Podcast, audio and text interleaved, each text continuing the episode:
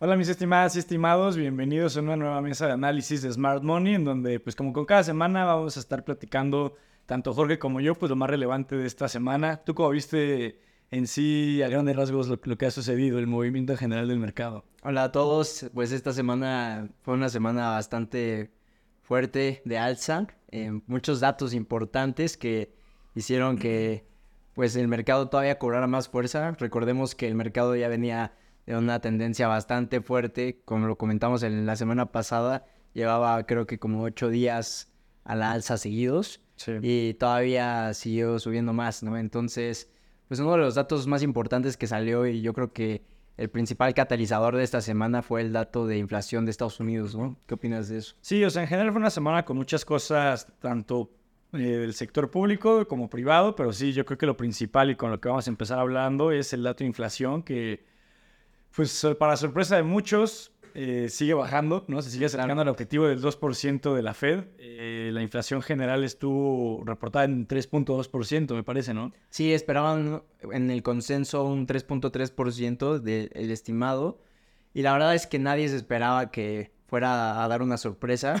y la verdad salió en 3.2. Entonces rompió las expectativas. 3.2 y el mes pasado había sido 3.7, ¿no? Entonces pues se sigue enfriando, se sigue acercando al objetivo de la Fed. Cada vez parece que se acercan un poco más a esta especie de soft landing que muchos veían imposible hace unos meses. Sí, de hecho, no sé si viste, pero en las búsquedas de Bloomberg, literalmente cuando ese día te ponías a ver cualquier noticia, 90% de las noticias decían soft landing, soft landing, soft landing. Entonces, digo, también el mercado se mueve por expectativas, claramente, pero sí, todos estuvieron hablando de ese, ese soft landing y como tal, también algo importante que pasó fue que los bonos eh, salieron las tasas mucho más bajas, ¿no? Entonces eso igual, pues como que ahí deja ver un poco que el mercado ya está esperando que las tasas ya no suban de más. Sí, en general expectativas un poco temas de desaceleración, enfriamiento. Me platicabas antes de empezar a grabar de las ventas minoristas, ¿no? Que también es un dato que estaba muy fuerte hasta este último reporte como que el mercado ya empieza a, justamente a ser un poco más aterrizado, calmado con las expectativas que hay para, pues ya el próximo año se podría decir, ¿no? Sí, como tal, pues creo que había subido el dato de ventas minoristas los últimos siete meses, me parece. Sí. Y justo el dato que salió ayer, eh, hoy es jueves, el dato que salió ayer miércoles eh, salió ya a la baja, ¿no? Entonces, algo importante que recalcar y que recordar es que entre si el consumo es más fuerte, la inflación se vuelve más duradera, ¿no? Porque los consumidores siguen comprando productos y como tal estos productos eh, pues siguen teniendo mucha demanda, lo que hace que la inflación se quede, ¿no?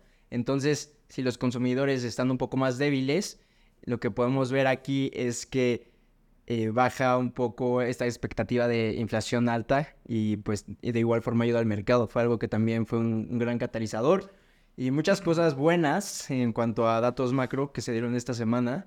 Eh, entonces hay que ver qué, qué, pasa en los días siguientes. Sí, justo creo que estos dos meses siguientes va a ser muy importante darle seguimiento a ese dato de ventas minoristas, porque estamos hablando que se viene el mes de Black Friday, que pues se suele mover mucho y pues después, pues eh, diciembre con las fechas navideñas, todas las compras de fin de año, regalos y demás.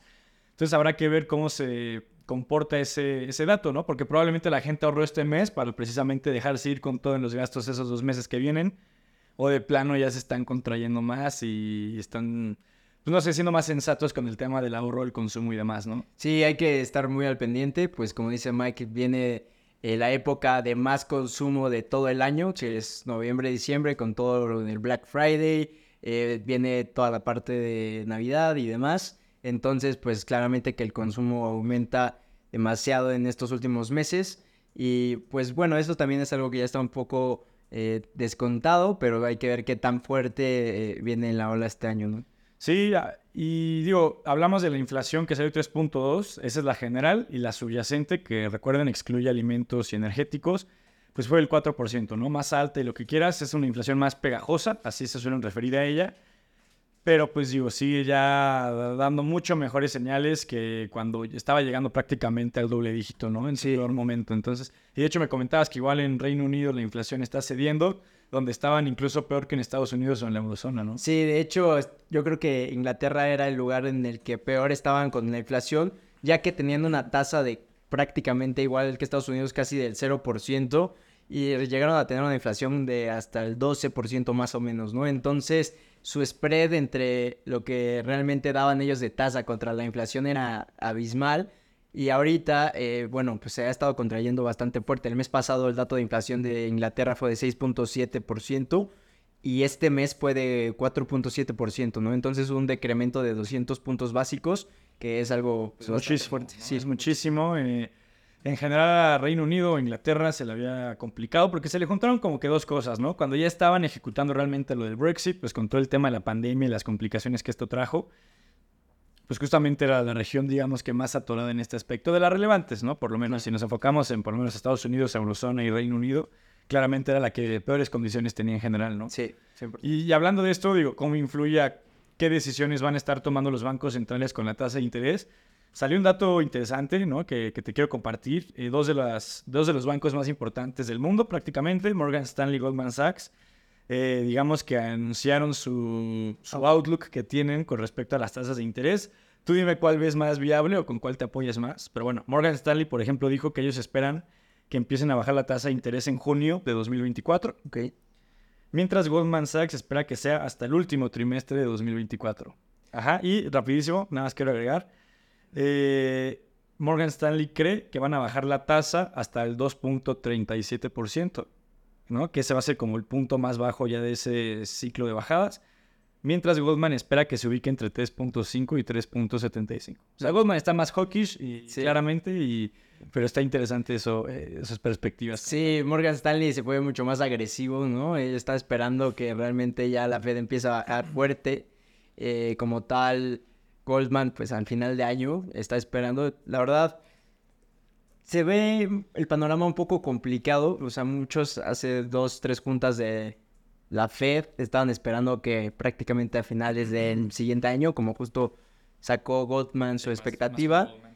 Y realmente se empezó a mover mucho esta expectativa en la última junta porque pues muchos empezaron a pensar que incluso en marzo podían empezar a recortar, ¿no? Entonces pues hay que estar viendo. y no me atrevería, la verdad, a, dar ahorita un, punto de vista de, cuál se me hace más positivo, pero eh, hay, que, ir viendo qué tal. Sí, claramente Morgan fue mucho más agresivo porque de hecho, de hecho ellos esperan que el desempleo llegue a subir hasta el 4.3%. O sea, ellos sí ven en pocas palabras un panorama complicado en la economía y que por eso van a acabar bajando tanto las tasas y tan rápido, ¿no? Es si lo quieres ver. Entonces, pues habrá que ver cuál escenario es el que se acaba cumpliendo de forma más parecida, pero pues... Aunque déjame darte un dato, en las expectativas de datos de, de, datos de inflación y de rates, prácticamente, bueno, ha sido mucho más eh, específico y, mucho más cerca de, lo que realmente pasó los estimados de Morgan Stanley. Entonces, Sí, o sea, en los últimos, las últimas yo creo que pone 10 juntas de la Fed. Los estimados de Morgan Stanley han estado mucho más cerca que los de prácticamente todos los bancos, ¿no? Entonces, pues por ahí no me sonaría extraño que se cumpla un poco su expectativa. Pues es bueno saberlo, a ver qué tal. Eh, pues ya estaremos, digamos que retomando este tema. Porque el tema de las tasas de interés va a seguir siendo haciendo mucho ruido todo el año, el, el año que viene básicamente. Entonces, pues a ver qué tal, ¿no? Recuerden, mitad de 2024 Morgan Stanley, finales de 2024 Goldman Sachs. De los demás bancos, la verdad no lo sé, pero seguramente cada uno va a ir sacando igual sus outlooks, claro. que, que, cómo van variando las, las cosas, ¿no? Pero, pues digo, en temas de, macroeconómicos creo que es lo que podríamos comentar. Eh, podemos pasar ahorita a hablar un poco de empresas, que también hubo mucho movimiento esta semana. Demasiado. Eh, por ejemplo, hemos estado hablando pues ya por muchas semanas, no es que todas las semanas hablemos, pero ya llevamos hablando un rato de Disney, ¿no? De cómo están en este proceso de reestructuran muchos proyectos o divisiones que tienen. Y pues es interesante porque el martes 14 eh, de noviembre, pues como tal ESPN, que recordemos que es parte de Disney como tal, pues lanzó su propia plataforma de apuestas ESPN Bet, ¿no? Sí. Eh, entonces, ya incursionando en ese tema de las apuestas. Eh, sí, al final recuerden que el tema de las apuestas deportivas, si bien es un fenómeno mundial, obviamente en donde más se concentra esto, pues es en Estados Unidos. Y pues es interesante, ¿no? La forma en la que pueden ellos distribuir este producto, porque ellos tal cual transmiten los deportes y ahí mismo pueden empezar a integrarla de forma fácil para que el usuario apueste su dinero, ¿no? Sí, claro, como tal, pues tienen el canal en el que prácticamente todos están viendo los distintos deportes y pues es una herramienta ideal para que realmente solamente estés viendo la pantalla y digas, sí, yo tomo esa apuesta, ¿no? Tal cual. Están pasando. O sea, justo es una ventaja competitiva súper importante, la facilidad de distribuir esto a, la gente sin, digamos, meterlos a un producto extra, ¿no? Tal cual tú ya veías el básquetbol en mi canal, pues ahí mismo te puedo meter a este producto que a mí me va a generar ingresos, ¿no? Claro. Hay que ver cómo hacen la interacción para que sea más fácil entrar a las apuestas. No dudo que tengan ya en mente un tipo de app o algo así para que solamente tengas que, literal, decirle que sí a tu canal de tele, ¿no? Sí, al final pues puede ser otra, pues sí, otra, otra variable que le dé valor a ESPN como tal, porque ESPN en el último reporte de Disney pues le, le fue bastante bien, ¿no? Sí, de hecho, Mil millones en No. por ahí, ¿no? tuvieron este un eh, operating cost de un billón y generaron 3 billones. O sea, es de lo más rentable que tiene Disney. Entonces, pues todavía se ve eh, mejor, ¿no? Mucho más rentable con lo que se viene pues, en- empezando con esta parte de las apuestas. Sí, pues habrá que ver justo cómo van, cómo se va desempeñando este producto. No es la primera vez que ESPN, digamos, que trabaja de la mano con un- una plataforma de apuestas. En su momento trabajaban muy de la mano con DraftKings. Yo creo que vieron que estaba jalando también, que prefirieron sacar su, su producto propio en este sentido, ¿no? Claro. Pero pues a ver, a ver qué tal. Digo, al final los deportes, pues recuerden, no paran. Hay muchas ligas que ESPN pues transmite, no sé si todos los deportes del mundo, pero transmite bastantes. Entonces, pues yo creo que es un producto con potencial en general, ¿no? Sí, de hecho ya estaba siendo muy rentable. Todavía con esto se espera que sea todavía más rentable, ¿no? Sí, eso hablando como tal de Disney, que pues digo, creo que es una un punto más a las cosas que creo yo personalmente que están haciendo bien o por lo menos de forma interesante. Sí, 100%, la verdad vale mucho la pena estar al pendiente de lo que hacen y también comentar, eh, no sé si viste que Microsoft rompió sus máximos históricos, su máximo precio histórico lo rompió esta semana y de hecho, pues con toda esta parte de que ya hicieron un nuevo chip, ¿no? Hicieron un nuevo chip para integrar de mejor forma ChatGTP a todos sus procesos. Es un chip que literalmente está hecho nada más para eh, que puedan procesar de mejor forma la inteligencia artificial y que todavía es propio, ¿no? No lo van a sacar al público, simplemente lo van a utilizar en sus propios procesos, pero es algo que igual impulsó bastante fuerte. Sí, Microsoft es una empresa que hemos comentado igual mucho las semanas pasadas y que seguramente la vamos a estar comentando en muchos episodios porque es de las que pues está llevando todo el, el- to- to- todos los ojos, el foco mediático por lo bien que lo están haciendo, ¿no? Sobre todo en tema de la inteligencia artificial. Su chip se llama Maya y como dices, ¿no? No es para venderlo, es para ellos usarlo en su producto propio con OpenAI. Entonces, pues en pocas palabras, ¿qué quieren? Pues que si a día de hoy ChatGPT es el estándar en, en, pues, esto, este tipo de inteligencia artificial generativa, pues que se refuercen más, ¿no? Separarse un poco más de la competencia.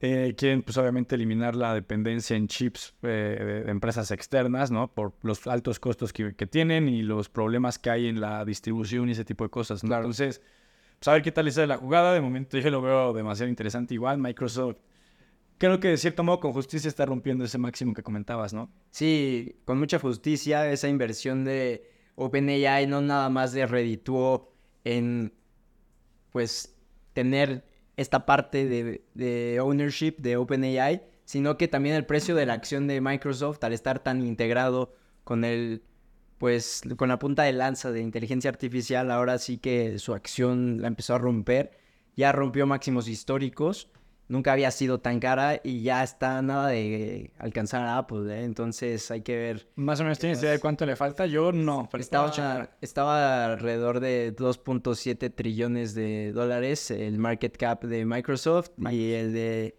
Apple creo que todavía le pega a los tres. Bueno, sí está cerca. Sí, ya, ya Estamos hablando que es un 10%, entonces es- digo que 10% ya cuando vales tanto es muchísimo dinero, hablando de cantidad, pero pues ya en, términos- en términos porcentuales está cerca Microsoft. Pues está interesante, se va a poner buena la, la batalla por quién acaba siendo la empresa más valiosa.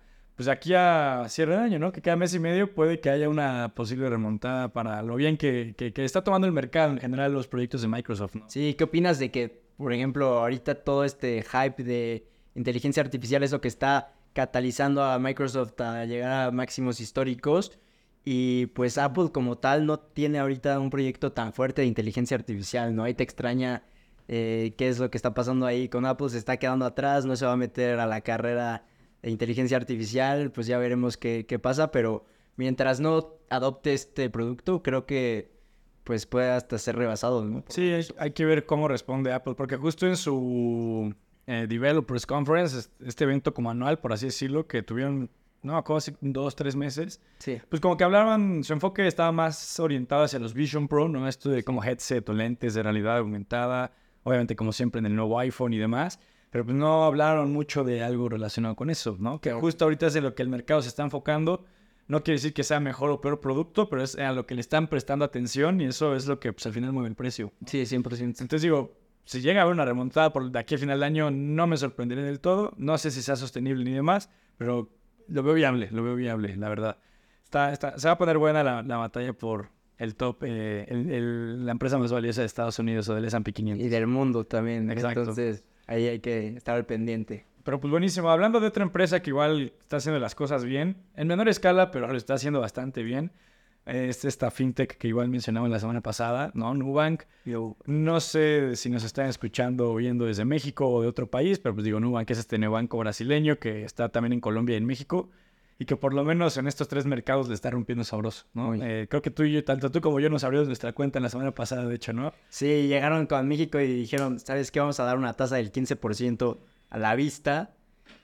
Pues no hay mucha duda en que tienes que entrar, ¿no? Y realmente también no es como que estás entrando a una startup o algo que desconocías totalmente, sino que ya es un banco muy consolidado en Brasil, que aquí en México igual ya lleva años este, posicionándose y, y ya la está empezando a romper. De hecho, justo ya se va a volver un banco el próximo año, ¿no? Entonces, Entonces, por la licencia bancaria, ¿no? es algo importante que, que tiene que, que pasar para que tenga más solidez aquí en México, ¿no? Pero la está rompiendo, como dices. Sí, es interesante que estén aplicando por la licencia bancaria de la forma tradicional, porque pues para ellos también sería sencillo comprar una institución con la licencia y ya está, ¿no? Claro. Pero de qué van a hacer un banco el próximo año lo van a hacer, y eso pues a nosotros como usuarios, usuarios potenciales, en caso de que ustedes no tengan, pues les da más seguridad al final, ¿no? Pero pues reportaron también y pues la, la- la rompieron, estamos hablando que de un año a otro aumentaron 19 millones de usuarios, ¿no? Ya le están pegando a los 90 millones de usuarios. Sí, y algo, un dato que me sorprendió, que eh, suena increíble, es que su revenue el año pasado era de 7.8 millones de dólares.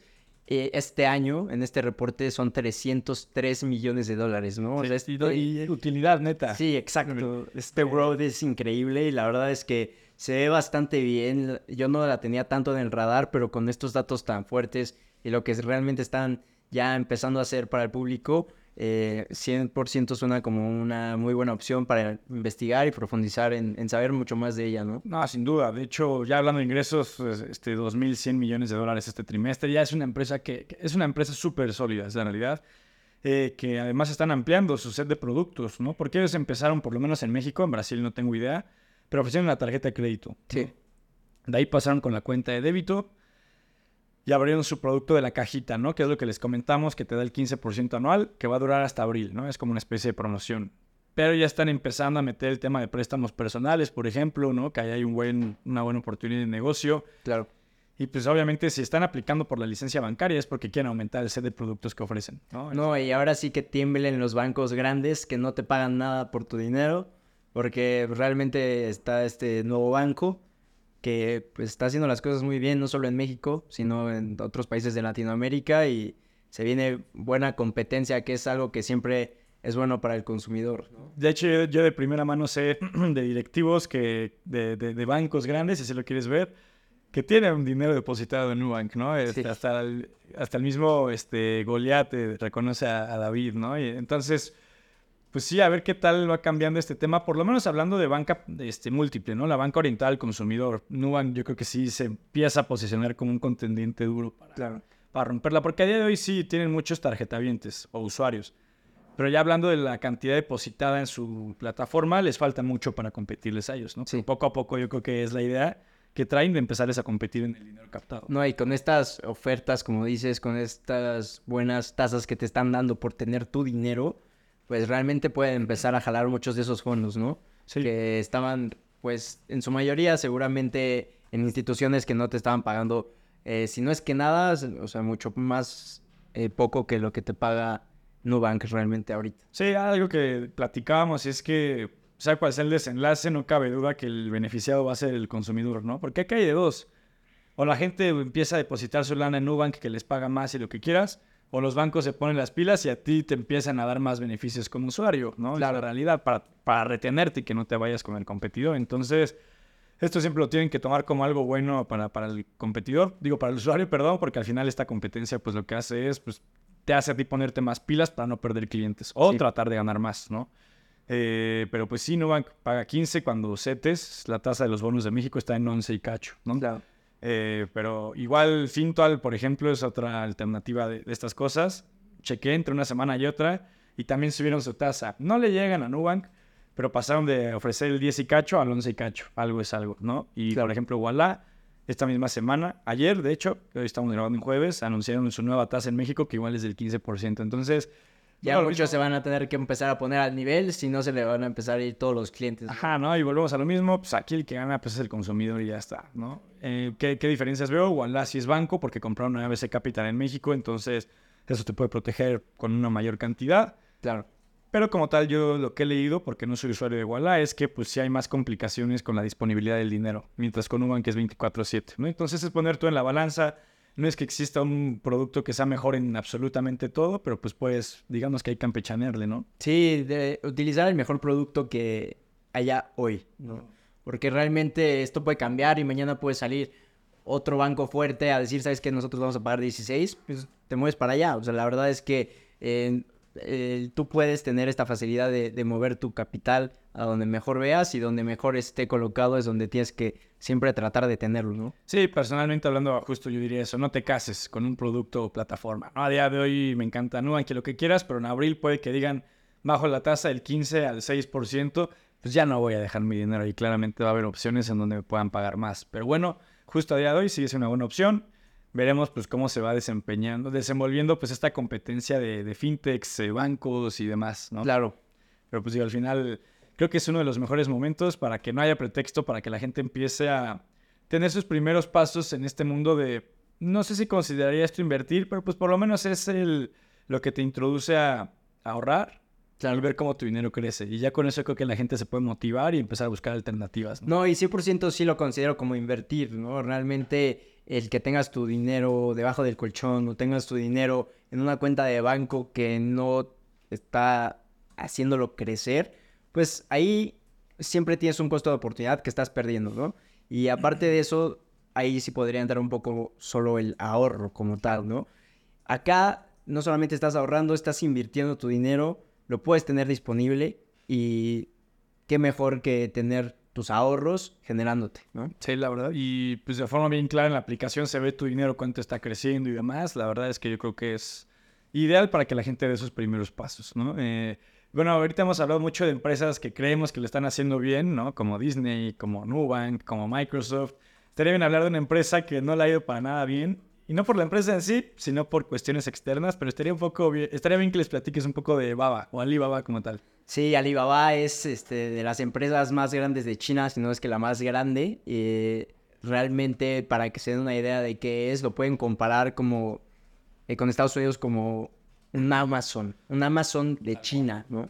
Y no solamente como comparar, realmente de la misma magnitud, o sea, del mismo Y- tamaño de empresa Y- y prácticamente. de hecho era más grande hace dos años por lo menos. O sea, Baba tenía más market share en China que Amazon en Estados Unidos. ¿eh? Sí, es una locura la empresa de Alibaba, pero justamente por estar en China es que ha estado cayendo muy fuerte, ¿no? Realmente llegó a estar en precios de hasta 350, 70 dólares por acción. Cuando iban a hacer su IPO de, de Ant Group, ¿no? Sí, y ahora eh, están cerca de 80 dólares por acción, ¿no? Eh, Y llegó a estar como en 60, según yo, en su mínimo de hace unos meses, ¿no? Sí, hace como inicios de 2022 fue su mínimo que realmente fue cuando eh, estuvo todo el tema de que el presidente chino se religió y demás. Sí. Ahí fue pues cuando Alibaba llegó a su, a su mínimo.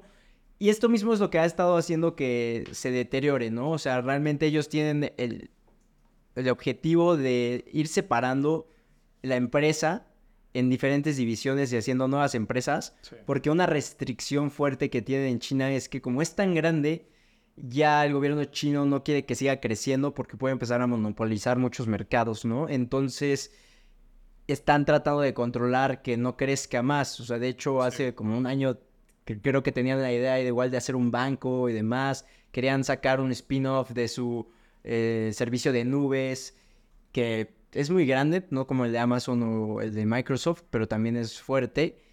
Y realmente el gobierno chino los está bloqueando, les está diciendo no puedes seguir creciendo, no, no te voy a dejar seguir haciendo más cosas. ¿Qué dijo Alibaba? Bueno, pues vamos a dividirnos en diferentes empresas, ¿no? Porque si una empresa grande tiene todo y no la dejas, eh, pues vamos a hacer muchas medianas y también lo bloqueó el gobierno chino, ¿no? Entonces ahí es cuando te pones a pensar que realmente no tiene mucho para dónde hacerse. Sí, al final cuando Baruch les dice que, Amazon, que Alibaba es como el Amazon chino, es tal cual es, o sea, gran presencia en e-commerce, computación en la nube y otras, otras divisiones más. Pero justo, eh, pues digamos que se metieron un autogol cuando iban a hacer el IPO de su división FinTech Ant Group, porque en ese momento el que, en ese, no sé si a día de hoy sigue siendo su CEO, pero era su CEO y su fundador Jack Ma, pues digamos que le tiró críticas o piedras al gobierno y pues desde ahí se los ganó como enemigos. Claro. Y desde ahí reguladores, gobierno y demás, pues no han dejado más que hacerle la vida imposible a Alibaba. ¿no? Una pena porque, como se los decía hace dos, tres minutos, si, si se tratara de la empresa por sí sola, la, la reventarían. Ni de que estarían 80 dólares pero pues ya por factores externos, el, riesgo país o temas geopolíticos, eh, pues no, termina de despegar y al contrario, no se deja de hundir en estos últimos años. Sí, la verdad es un caso triste. De hecho, pues hoy reportó, eh, reportó un poco mejor de lo esperado y también dio buenos dividendos. Pero también comentaron esta parte de que el gobierno chino los estaba está un poco bloqueando en la parte del spin-off de, de, su nube. ¿Qué es esto? Es que querían justamente hacer una empresa nueva que solo se dedicara a servicios de la nube, ¿no? Y que tampoco dejaron que esto pasara. Y pues siempre este riesgo político, esta, este bloqueo político a la empresa es lo que ha estado haciendo que se caiga. Aunque 100% a la vez y dices es una super compra porque está en un precio demasiado bajo para lo que realmente es la empresa, pero al mismo tiempo pues no te puedes meter con lo que el gobierno chino diga y dicte eh, ya que pues recordemos que ellos tienen el poder total, ¿no? Eh, sí, justo, si tú solo ves los números de Alibaba es una compra seguro, tú lo ves como infravalorado, una empresa súper sólida, lo es, pero pues difícil ajustar al modelo eh, que se hace enemigo del gobierno, ¿no? Y más en un país como China, que el gobierno realmente tiene un peso importante, ¿no?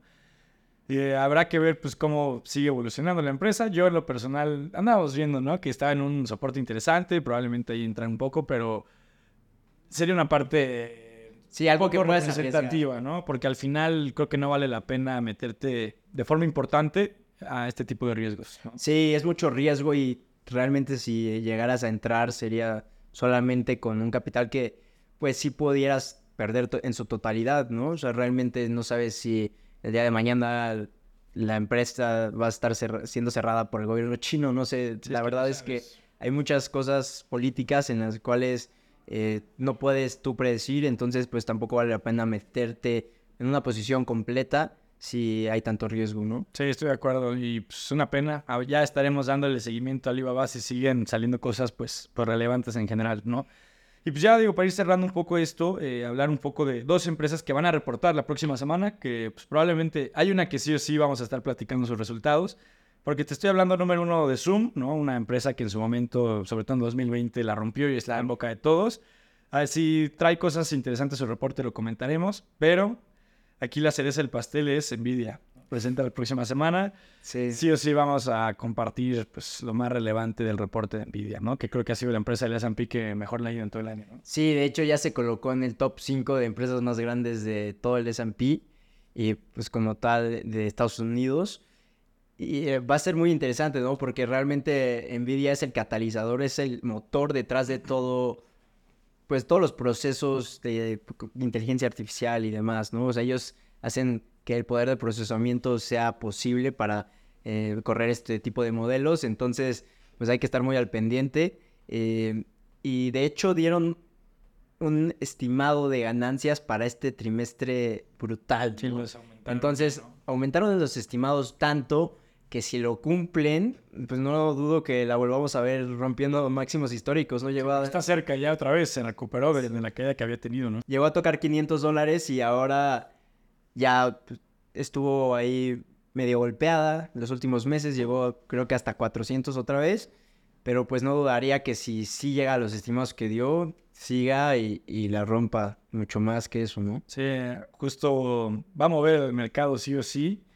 Yo estoy hasta emocionado, ¿no? De ver qué nos dicen, sobre todo, y, y, quiero ver qué comentarios dicen acerca de Maya, lo del chip de Microsoft, porque este chip lo están creando para también dejar de depender de empresas externas, una de ellas Nvidia, ¿no? Entonces, a ver pues, qué dicen ellos, capaz de que salen con, pues sí, su chip puede eliminar la dependencia, pero no igual a la calidad o potencia de nuestras GPUs. Entonces, ahí, ahí se puede generar una polémica interesante, adicional de lo que dices, la super expectativa que traen, eh, pues muchas cosas, ¿no? Al final es la empresa, pues, del 2023, quieras o no, ¿no? Sí, 100%. O sea, no hay duda que es la empresa del 2023, la empresa que, bueno, la empresa más grande que creció tanto y pues ahora sí que es eh, una de las empresas que gracias a todo, todo esto de la inteligencia artificial ha crecido tanto, ¿no? Por cuatro o cinco veces su precio, ¿no? Estaba a inicios de año, todavía me acuerdo, unos 110 dólares. Sí. Ahora cerca de 500, ¿no? Entonces, pues ya también hay que tomar en cuenta que mucho de lo que ya creció su precio ya está descontado para, pues, prácticamente la perfección, ¿no? Entonces, tienen que seguir con ese ritmo perfecto si no la acción pues va a tomar un golpe fuerte. Personalmente hablando, eh, eh, preferiría yo el golpe fuerte, eso lo acercaría a un precio en el que ya yo podría entrar a Nvidia, pero bueno, eh, las empresas buenas nunca van a estar en el precio que quieres, casi casi, ¿no? Entonces, pues a ver qué tal, ahí lo estaremos platicando. Pero sí, digamos que es lo que ahorita yo quería platicar. Digo, no sé si tú quisieras agregar algo último antes de, de despedirnos. Ah, nada más, reportó Walmart igual hoy el reporte fue bueno, pero sus expectativas a futuro bajaron. O sea, dijo su eh, presidente, su CEO, que la inflación les, les, está pegando, que les iba a seguir pegando mucho más fuerte en los próximos meses. Bajaron sus expectativas anuales. Y esto, pues claramente que golpeó la acción. Estaba hace rato en menos 8, 9, menos 9%. Pero también recordar que esta acción ha subido bastante este año, ¿no? Y de hecho los últimos días eh, de igual forma rompió máximos históricos. Entonces, pues no cabe duda que ya estaban prediciendo, ya estaba en la expectativa un super reporte y pues lo dieron, pero bajaron las expectativas y claramente el precio se cayó, ¿no?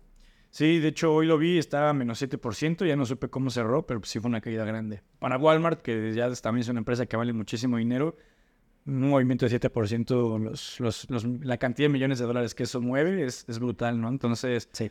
pues a ver qué tal. Eso que dices es interesante y pues sí, empieza a cerrarse la earning season, pero no por eso pues, no hay empresas interesantes que reportan, ¿no? Está Walmart, la próxima semana Nvidia, Zoom, eh, HP también por ahí está, que es importante. Pero pues ya le estaremos comentando como tal, ¿no? Sí, pues la próxima semana igual seguiremos comentando de varias empresas que, que todavía vienen. Como dice Mike, el earning season ya no está en su peak, pero siguen reportando empresas fuertes. Entonces, pues hay que seguir al pendiente de, de lo que pasa.